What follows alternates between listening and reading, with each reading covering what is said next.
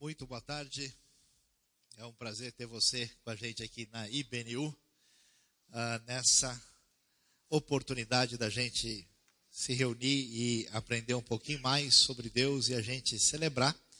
A gente fala, né, com razão que a gente tem a nossa vida que deve ser dedicada a Deus como a um momento de adoração, de serviço, de bênção. E a gente passa a semana, a gente espera, né? Voltado para isso. E aqui a gente faz a festa final da semana para comemorar a semana que passou. E a gente hoje está num momento especial, a comunidade Boa Vista com a gente, né? uma comunidade cristã de discípulos de Jesus que estão aqui em parceria, em sintonia com a IBNU, né? É good for me, good for you. Ah, bem? Agora, agora todo mundo prestou atenção, que bom.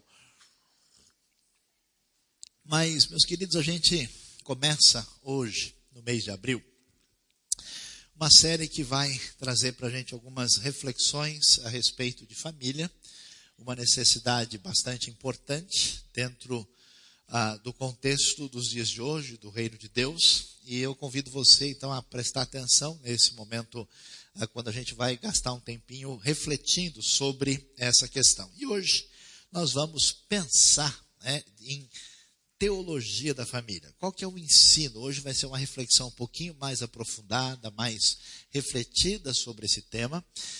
E nós vamos ter algumas oportunidades, nós vamos ter um dia especial quando nós não nos reuniremos aqui, faremos aí um happy day, né, fora, num momento de reflexão especial, estamos preparando algumas atividades voltadas para essa necessidade. Vamos pensar sobre a questão da teologia da família e a gente começa perguntando por que família? Gente fala a verdade, você nunca parou para pensar isso. Por que, que Deus não criou um negócio mais fácil? Né? Um ser assim completo, que tivesse todos os lados, que ele pudesse gerar, se multiplicar né? e, e ser. Por que, que Deus não criou um jeito, talvez, de juntar três, quatro, ou fazer uma coisa diferente? Por que, que Deus criou as coisas desse jeito? Por que, que a Bíblia nos apresenta esse padrão que vem lá do Gênesis, Adão e Eva? né, muitos que, que querem talvez pensar diferente, não é Adão e Ivo, não é Adão com Evas, muito menos Evas com outros vários Adões, né, ou Adãos, ou Adães, como é que fica aí?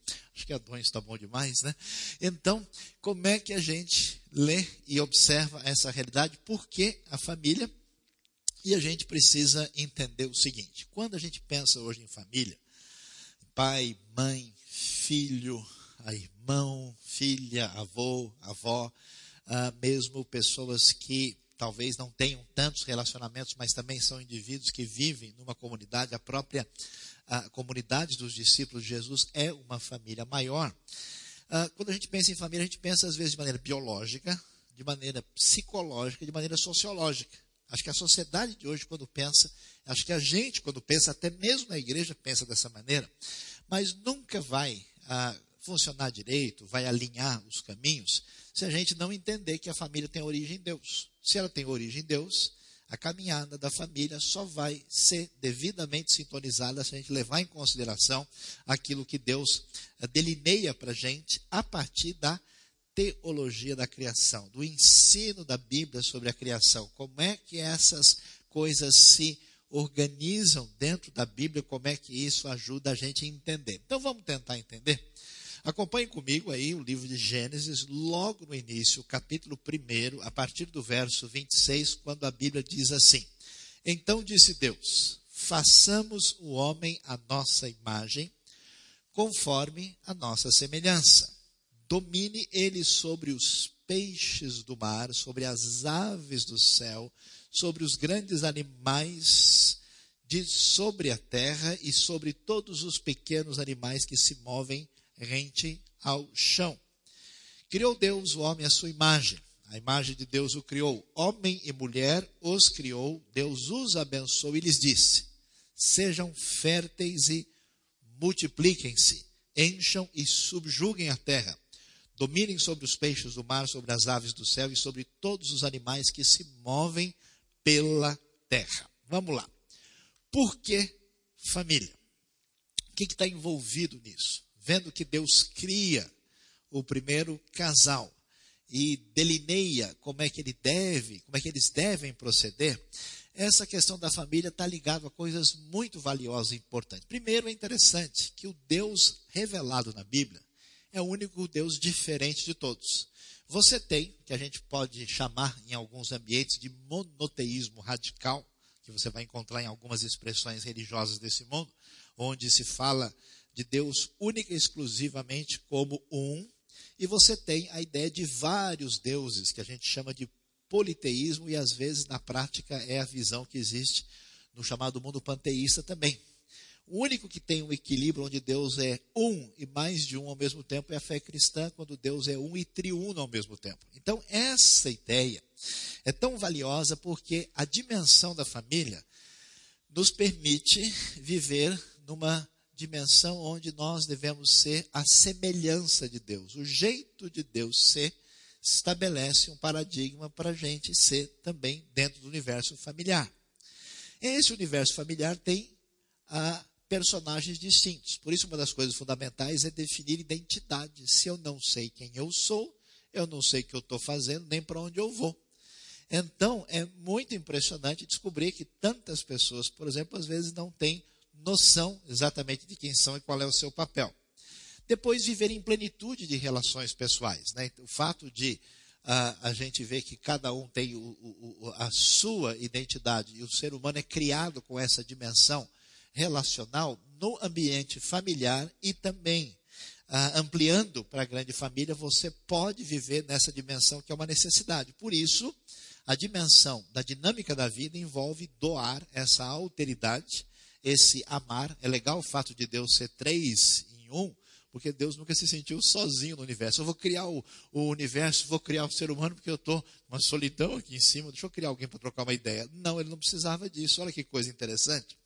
Portanto, essa dimensão da família nos abre um caminho para construir em conjunto, criar ser prolífico para exercer esse domínio que o texto de Gênesis estabelece para a gente. É tão impressionante.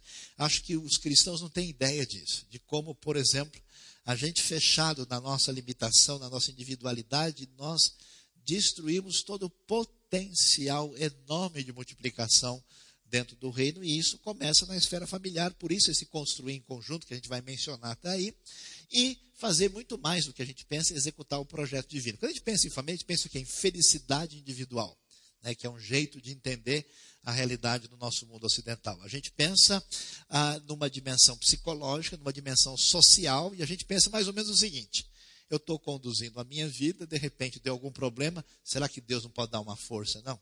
Será que Ele não pode quebrar o galho para que eu fique mais feliz?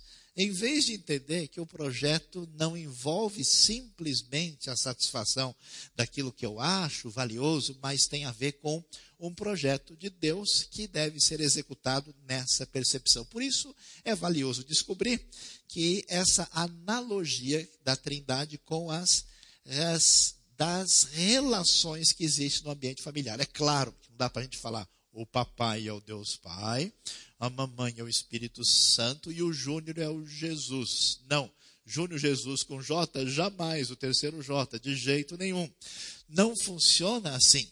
Portanto, a ideia é que Deus, apesar de ser um Deus único, ele é um ser em comunidade. Pai, o Filho e o Espírito se amam desde toda a eternidade. E essa dimensão comunitária está ligada naquilo que Deus é e, consequentemente, naquilo que nós devemos ser também. Olha que coisa interessante e valiosa. Então, nesse sentido, casamento não é só uma questão de felicidade pessoal, casamento não é só uma questão ah, de adequação social, não é só uma questão psicológica, casamento é a ideia de Deus. Adão e Eva, logo no início da narrativa de Gênesis, criou Deus o homem à sua imagem, a imagem de Deus o criou, homem e mulher os criou, e a coisa só vai caminhar quando de fato a gente está em sintonia com o que Deus disse. Então, diante disso, dessa realidade, a gente precisa pensar em quem somos cada um de nós. Aí vem a questão de identidade. Como é que eu posso me relacionar se eu não sei direito quem eu sou? Eu tenho, às vezes, acompanhado gente casado desde o tempo de Noé? Ele assistiu o filme lá no início original, antes de ser rodado esse. E a pessoa às vezes nem percebeu né, quantos homens não têm a mínima ideia de como é que às vezes a maioria das mulheres pensa. Eu tenho visto gente brigando Mulheres também não entendem o jeito do homem ou do marido ser. E quando você chega um pouquinho mais perto, você simplesmente percebe que a pessoa não é capaz de entender o jeito do outro ser. E aí a coisa fica muito difícil. Então, quem sou eu? Como é que a gente entende isso? Nesse sentido, é necessário enfatizar as grandes diferenças. Como é que funciona? É, funciona da seguinte maneira: a maior parte das mulheres podem estar perfeitas, maravilhosas. Ela comeu aquela sobremesa de chocolate com trufas e ganhou 350 gramas. Ela olha no espelho, ela enxerga exatamente isso aí. Aí ela te desespera e come mais meio quilo de chocolate depois, porque não tem mais o que fazer. Quer dizer, diante da realidade, né, a gente percebe essa diferença do jeito de ser. Eu já conheci uns caras sem noção, assim, que ele chega e cumprimenta amigo. E aí, barriga, beleza aí, meu? Tudo bem? Aí daqui a pouco vai cumprimentar a amiga e vou até tomar um copo d'água. Né? Aí foi aberta a delegacia do homem, a coisa foi complicada. A visão é diferente. Já o homem, diferentemente da mulher, é mais ou menos parecido com isso aí ele é né, um sujeito que está com essa expressão de é, crescimento completo para os lados, né? Mas ele sai de manhã, eu sou o cara, hoje eu vou conquistar o mundo, eu vou arrebentar a boca do balão, ele não está nem se enxergando direito, né? Alguns usam óculos, são míopes, por exemplo, para complicar mais a situação. Mas só essa é, brincadeira mostra para a gente a necessidade tão importante da gente investir no conhecimento nessas diferenças, porque nós corremos o risco de, no relacionamento uns com os outros, tentarmos sufocar a outra pessoa a partir da visão de mundo. Eu já vi homens assim brigando com a sua esposa sem nem perceber que ela tem uma dimensão da realidade distinta e vice-versa também. Né? Vários casamentos e relacionamentos são prejudicados por falta de compreensão das diferenças. E pensando sobre isso, nós vamos numa outra dimensão valiosa e importante, que tem a ver com, além de entender a questão da identidade, entender um outro aspecto que marca a nossa identidade e que, se a gente não entender, os nossos relacionamentos jamais vão funcionar, que é a questão da nossa fragilidade. Que é a questão, se a gente não sabe de fato quem somos, porque a gente se desenvolve, né? Aqui na IBNU a gente faz um trabalho aí de apoio aos pais dos autistas, mas a gente descobre na conversa com as pessoas que a maior parte não está muito diferente dos, dos, dos, autistas constatados e os que estão por ser constatados ainda. Porque a pessoa vive tão fechado no seu próprio mundo que ele começa a criar uma imagem irreal de si mesmo. Quando essa imagem se constrói na cabeça, a pessoa, em função das suas bênçãos, das suas realizações, dos seus aspectos positivos, ele começa a se achar, começa a elevar a percepção sobre si mesmo e tratar as outras pessoas de uma maneira absolutamente indevida. Quem não consegue entender a sua fragilidade, não consegue lidar consigo mesmo, não consegue se perdoar e ser restaurado, não consegue lidar com os outros, nem com culpa, nem com perdão, nem com restauração, porque a gente tem a perspectiva equivocada. Às vezes eu me preocupo quando eu vejo pessoas na dimensão da realidade da igreja, que passaram por um processo de dificuldade, estão ah, tentando se acertar, e na hora da comunidade ajudar, o peso da crítica é maior do que a expressão de salvamento e de ajuda. Por quê? É uma falta de percepção da dimensão da fragilidade. Olha o que o Salmo 8 fala. Quando contemplo os teus céus, obra dos teus dedos, a lua e as estrelas que ali formaste, pergunto que é o homem para que com ele te importes e o filho do homem para que com ele te preocupes. Tu fizeste um pouco menor do que os seres celestiais e o coroaste de glória e de honra. Tu fizeste dominar, lembrando de Gênesis 1 sobre as obras das tuas mãos, sobre os seus pés tudo puseste, os rebanhos, manados, animais selvagens, todos seres criados, inclusive os que percorrem as veredas dos mares. Essa é a realidade que é o ser humano frágil. Por isso, nada como um domingo à tarde, assim, no final do dia, aprender algumas palavras em hebraico para nossa grande uh, tranquilidade e bênção do final, do início da semana. Amém, irmãos? Né? O que, que a gente vai descobrir? A, a, a Bíblia, especialmente no Antigo Testamento, vai chamar o ser o homem, o ser humano, quatro palavras diferentes. Ela chama o homem de Adão. Adão mostra um homem criado à imagem de Deus, mas ligado à terra. Olha que coisa interessante. Adão é o homem, terra, solo é Adamá. Está ligado. O homem tem a sua condição de parte da criação, de criatura. Essa palavra, ela tem a mesma ideia da palavra que deu origem à antropologia. É a referência ao ser humano, enquanto ser humano, ah, como criação de Deus. Essa mesma palavra ah, é usado várias vezes quando se refere, o Salmo 8 ela é usada né, para se referir a, a, ao ser humano, às vezes como o indivíduo Adão, às vezes como a raça humana. Mas há uma outra palavrinha que aparece aí que é interessante, que essa palavra é Enosh. Enosh é quando o homem não é visto comparado com a criação, mas comparado com Deus. Nesse sentido, Enosh deve ser visto como o mero mortal o indivíduo frágil, aquele que parece pó. Esse pecador é o homem contraposto a Deus. Quem não descobre quem é nós, sempre terá nariz empinado, até que Deus dá um jeito dele aprender mais rápido como é que funciona essa realidade. Tem a palavra ish, que é o homem diferente de mulher, que a nossa sociedade está começando a se recusar a entender isso. Né? Você sabe que assim que Adão apareceu, Eva olhou e falou ish, e estava lá o Adão masculino contraposto ao feminino essa dimensão e o Gever é o homem visto na sua realização, na sua força, poder, destaca-se o domínio humano. Então essas palavras dizem para gente quem é o ser humano e ela é muito valiosa. Mas na dimensão relacional, na dimensão de família, é importante lembrar do Salmo 8 que vai mostrar a nossa limitação e fragilidade. Você sabe por quê? Tribulações, enfermidades e lutas fazem tão bem para a gente, não é porque a pessoa passa um aperto e recebe uma ajuda, é que a grande ajuda que ele recebe é uma consciência de realidade que ele não tinha antes. Então Deus dá uma ajustada assim, né? E coloca as coisas no lugar para a gente enxergar as coisas do jeito que elas devem ser. Portanto, o que, que é o ser humano?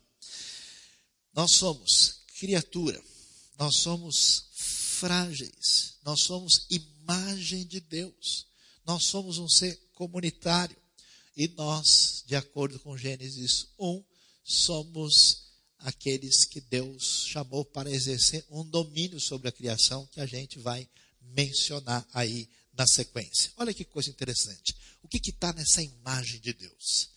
Tantas vezes na história da fé cristã o pessoal não entendeu direito. Não entendeu por exemplo, quantas vezes ambientes religiosos foram ambientes repressores da arte, porque nunca leram a Bíblia direito. A imagem de Deus traz para nós a criatividade. Essa é a base da arte, tão valiosa na experiência humana. Traz essa autoconsciência, essa capacidade de pensar sobre si, de entender a nossa relação com o mundo e com as pessoas à volta, que é a base da psicologia. Ela mostra a inteligência, que é a base da razão e da ciência. Ela mostra a moralidade, não tem ser humano que não tenha o conceito de certo e errado, é a base da ética. Ela é a base da sociedade que fundamenta aí aqui tem a ver com as nossas relações com os outros. Ela tem a ver com o domínio. O domínio é muito importante. Por que, que o mundo vai mal? ou porque ele foi muito dominado, está dominado, está tudo dominado e está tudo derrubado e estragado, nós temos problemas da ecologia, e nós temos o problema de que, se não for devidamente trabalhado, dominado, tem problemas da economia. Está vendo? O fundamento está aí. E o fundamento também da espiritualidade, porque nenhum ser humano consegue viver sem relação com Deus, sem a experiência do sagrado. Interessante o que aconteceu na cortina de ferro e na cortina de bambu. Os países que reprimiram a fé, a religião ah, e toda a expressão ah, do coração nessa direção. Uma vez que esses regimes perderam força, aquilo voltou com toda a relevância e impacto, porque ninguém pode tirar a chama que existe por natureza do coração do ser humano. Ele pode desviá-la de Deus, mas ele vai acender em algum outro lugar, porque ninguém deixa de ser gente. A base da espiritualidade tem a ver com essa questão da imagem de Deus. E por que, que as coisas dão errado? Porque a imagem é distorcida. A criatividade, por exemplo, é usada para fazer o mal. Eu fico chateado às vezes, como eu vejo quantas pessoas com uma criatividade, uma capacidade extraordinária, usam o que tem para desenvolver projetos ou reforçar ideias que não ajudam nem beneficiam a humanidade. E muita gente dentro do reino de Deus que teria tanta capacidade, às vezes não desenvolve isso. E às vezes eu fico chateado, eu gosto de dizer, né? Que muita gente oferece para Deus, nem o diabo não quer, de tão ruim que é, de tão mal feito. A autoconsciência se torna expressão de egoísmo, de narcisismo, de perspectiva errada. A inteligência se torna uma potência destruidora, uma capacidade de fazer o mal com sofisticação. A moralidade se corrompe, a liberdade, valor importante da vida, se torna libertinagem que destrói e não ajuda. As relações sociais perdem a sua dimensão de relação e de troca de experiência de vida e se tornam relação de opressão e de maldade. É tão assustador nos dias de hoje como as relações estão superficiais, as pessoas apenas se aproximam das outras em função de usá-las pragmaticamente ou simplesmente de exercer uma relação de poder.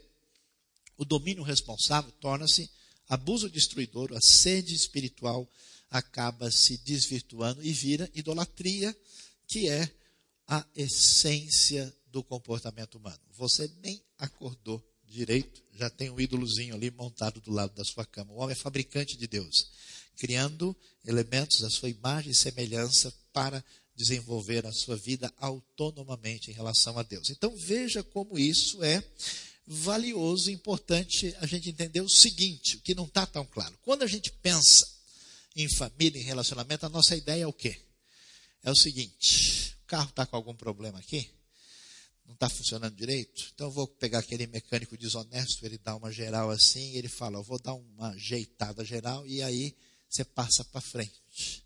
Então tem gente que pensa em termos da sua vida assim: eu vou dar uma geral aqui, e, e, e vou passar para frente, mas você passa para trás, porque o negócio não vai funcionar. Não é desse jeito. Não existe condição de alguém desenvolver adequadamente o seu relacionamento, inclusive consigo mesmo, com os outros e com Deus, sem aprofundamento no conhecimento de Deus e da Sua palavra. Vivemos numa geração superficial que, que é assim, ó. Ah, me, me dá uma coisa simples para fazer amanhã cedo. Beleza, está tudo certo.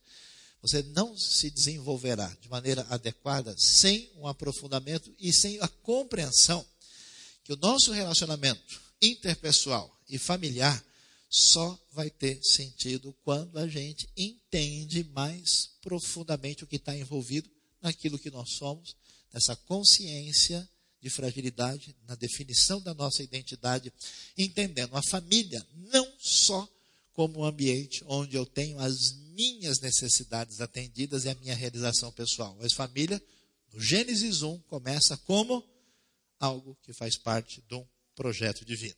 E o que está envolvido nesse grande projeto divino? Qual que é a direção que Deus dá? Quando Deus fala na criação, na verdade, você viu comigo, Gênesis capítulo 1, ele vai na direção de duas orientações importantes e específicas. A primeira é construir junto, ser prolífico. Já tenho gente pensando, pastor, que é isso? Quer dizer que é igual aquele pessoal que antigamente não tinha televisão, e aí arrumava 8, 10, 15 filhos, é isso mesmo? Como é que funciona? Nós devemos entender, é como vai dizer Gênesis 1, 28, sejam férteis quando Deus abençoa e multipliquem-se, encham e subjuguem a terra, que aparece no início do versículo. O que está por trás disso? A ideia não é apenas, o que é muito importante também, o mundo antigo sabia que se eles não tivessem geração, em breve eles seriam extintos, mas a ideia de construir junto, de ser prolífico, de multiplicar e caminhar na direção da bênção de Deus. O que, que acontece? À medida em que eu me isolo, medida que eu me fecho em mim mesmo, a gente não tem condição de realizar adequadamente aquilo para o qual, na verdade, eu fui criado. Eu fui criado com esse potencial relacional valioso, importante, multiplicador. Por isso, Deus cria esse negócio do jeito que ele é. O homem e a mulher, os dois se casam, têm filhos e nessa dimensão multiplicam esse projeto, constroem juntos e são prolíficos. Essa realidade não se aplica apenas ao nascimento dos filhos, mas se aplica como um princípio geral da vida. Eu acho tão complicado quando a gente vê pessoas que não abrem a sua mente para irem num horizonte além da sua própria individualidade e experiência, que não querem aprender mais, que não têm desejo de construir, que não têm sonho, que não têm essa visão de que eu, juntamente com outro, e até mesmo numa dimensão semelhante com outros, tenho condição de multiplicar e de fazer as coisas acontecerem de maneira diferenciada. Eu acho interessante que talvez o maior problema do cristianismo nos nossos dias seja o excesso de divisões sem sentido desnecessário que a gente enfrenta. Absolutamente. Existem coisas que não tem como, a gente precisa realmente dividir. Quando uma pessoa rompe com uma doutrina muito fundamental da Bíblia, não tem como a gente fazer de conta que está tudo bem e deixar rolar. Quando alguém rompe ah, com o ensinamento, a postura, o comportamento cristão fundamental, não tem como a gente ter sintonia. Mas a maior parte das divisões da história aconteceram por motivos banais, motivos secundários, motivos que envolvem interesses humanos e não essa capacidade ah, de estar em sintonia com o outro para multiplicar aquilo que Deus deseja. E a segunda coisa que é tão valiosa tem a ver com executar o projeto divino. Quando Deus cria o homem e a mulher, o que, que ele diz? Multipliquem-se. Número um. Número dois, que ele diz o que, que é? Tenham domínio. Que história é essa? O mundo de Deus. Deus escolhe o ser humano para uma relação especial, para um papel fundamental, onde ele vai ser um corregente com Deus. Ele vai fazer com que a realidade desse mundo criado funcione em sintonia com a vontade de Deus, submisso ao caminho de Deus. E o ser humano cai, o ser humano se afasta de Deus e nós temos a multiplicação dos nossos problemas. Então a Bíblia tem uma proposta de resgate dessa realidade nos chamando de volta. Por isso que começa com domínio, e quando a gente vai ver no Novo Testamento, a proclamação ah, de João Batista anunciando é o reino de Deus. Quer dizer, o projeto do domínio divino está de volta e a gente faz parte disso. Quando a gente pensa sobre essas coisas, a gente pensa, puxa, domínio de Deus, oh glória, aleluia, né? É, vem reinar em mim, Senhor, reina, né? A gente calma, e a gente já pensa na volta de Cristo, a grandes a instituições, agências, e a Bíblia tem ideias diferentes sobre isso. Ela vai dizer como é que essa realidade acontece.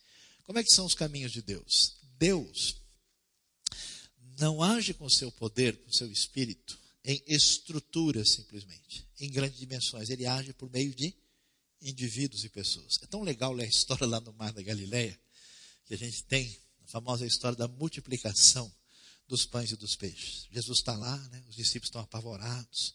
Que está acontecendo? Jesus não está percebendo que tem muita gente, vai ficar com fome, vai ter que ir embora. Como é que fica isso? Aí eles tentam dar uma lição para Jesus. Jesus vai lá, ajuda o pessoal lá. Olha, temos que mandar eles embora para eles comerem. Jesus não está nem aí, falou: a bola está com vocês. Aí os discípulos ficam preocupados. Jesus, que vocês têm aí? Cinco pães e dois peixes que o menino trouxe. É, não é à toa que é o menino que aparece lá.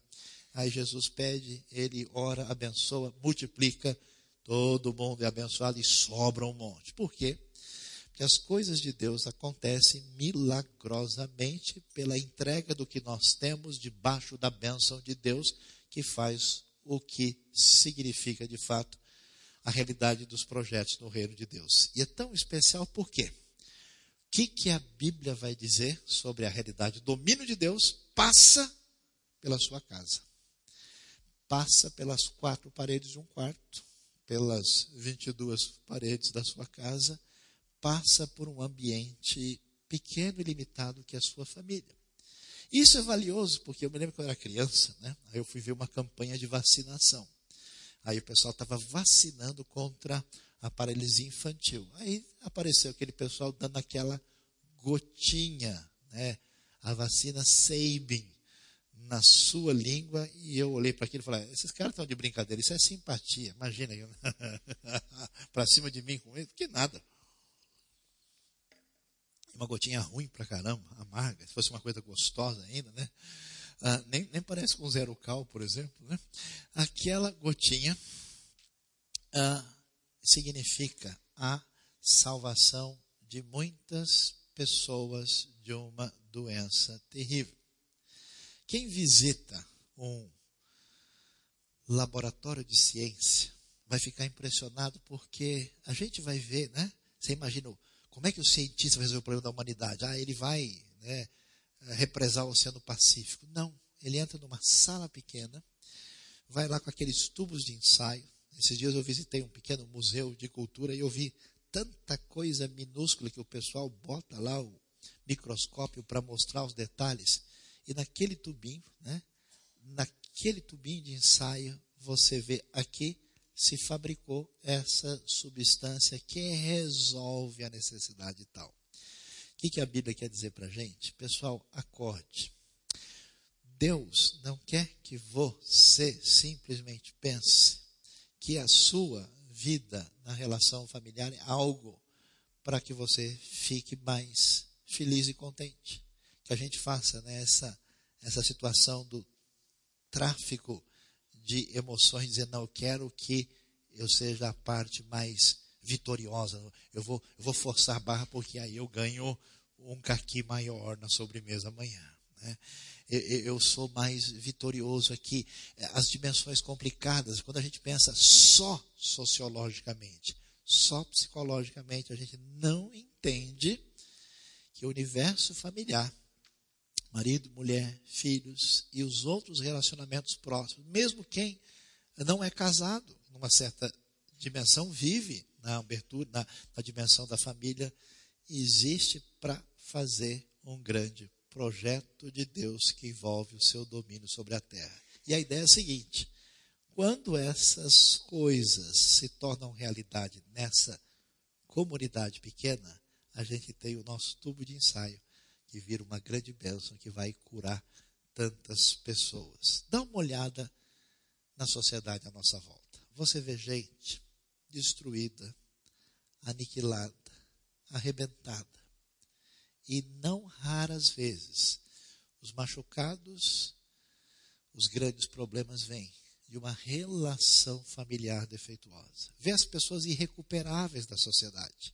Olha para trás a destruição da família foi a razão fundamental por que isso aconteceu. Eu li uma estatística tão interessante que grande parte das pessoas que fizeram diferença no mundo tinham um histórico de uma benção especial na sua estrutura familiar que atravessou gerações e fez toda a diferença. A gente analisa a sociedade assim, né? Do ponto de vista das classes sociais e das oportunidades econômicas. As pessoas não fazem ideia da riqueza que significa uma família abençoada. E às vezes você está pensando de modo errado. Ah, já sei, pastor. Bota o menino para decorar o Gênesis em hebraico logo com três anos de idade que ele vai entrar na linha. Não é bem assim, não. Não pense que famílias muito religiosas e necessariamente muito restritivas e igrejeiras são famílias saudáveis e sintonizadas com o projeto de Deus. A gente vai estudar sobre isso, a gente vai olhar a dimensão mais profunda do ensinamento bíblico, porque se a gente prestar atenção nessa coisa maravilhosa, esse manancial de bênção que é a palavra de Deus devidamente recebida, a gente tem grande possibilidade de construir na nossa vida, no nosso ambiente familiar, manancial de bênção que vai fazer diferença nesse mundo que precisa tanto de Deus. Portanto, vamos entender essa realidade do projeto divino. E não é muito complicado. Três coisas para a gente pensar. Qual é o projeto divino baseado na Sua palavra? Glorificar a Deus, adorar a Deus, entrar em sintonia com o Criador. Não adianta, se você for andar sozinho, pela sua inteligência, pelo seu lado simplesmente psicológico ou sociológico, você vai até um certo ponto. A dimensão do seu coração só tem sintonia plena quando está alinhada com Deus. Nós existimos para adorar e servir a Deus. Segundo, praticar o amor. Praticar essa alteridade, essa dimensão que leva a gente. Eu tenho visto umas coisas muito legais, eu acho muito joia, né? A gente cresce nessa atmosfera de egoísmo. E aí o menino, a menina casa, e lá aparece a grande bênção de Deus chamada nenê. Aí o nenê dá um jeito, dá uma limada nesse egoísmo, né? Porque ela olha, ele olha para aquele negócio e aquela coisinha, né? Amém, irmãos? Oh, glória, né? E mexe tanto que a pessoa abre mão do seu sono. Né? Eu me lembro lá em casa, contar só uma benção espiritual maravilhosa, né? Quando a gente nasceram os nossos primeiros filhos, eu passei alguns anos para dar lugar para eles lá no meio da cama. Sei que isso não é recomendado, mas eu penso diferente. Eu dormi metade do corpo em cima do, uh, do pau, com toda satisfação e alegria, só olhando a cara do nenê, as costas ficavam boas na hora, não doía mais nada, porque isso fazia diferença Aí depois vocês pegam ele e falam: olha o que seu pai sofreu por sua culpa, tá vendo? Praticar o amor e exercer o domínio divino. Esse domínio de Deus que significa a sabedoria, os caminhos, o delineamento de Deus para a vida que está na sua palavra, que tem a oportunidade de viver, de virar realidade 3D na vida da família e fazer diferença no mundo. Deus abençoe a nossa vida. Deus abençoe a nossa compreensão do que significa ser família e que a gente seja abençoado aí nas próximas reflexões sobre o assunto. Louvado seja Deus. Amém.